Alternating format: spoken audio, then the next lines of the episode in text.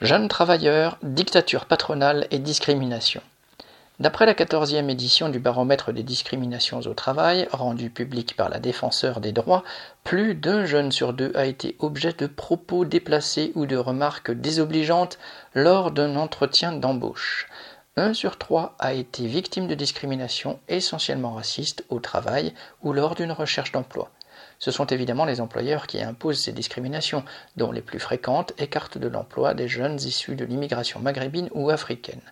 En février, le gouvernement a mis en ligne un numéro vert et un module d'échange avec des juristes à la disposition des victimes de ces discriminations.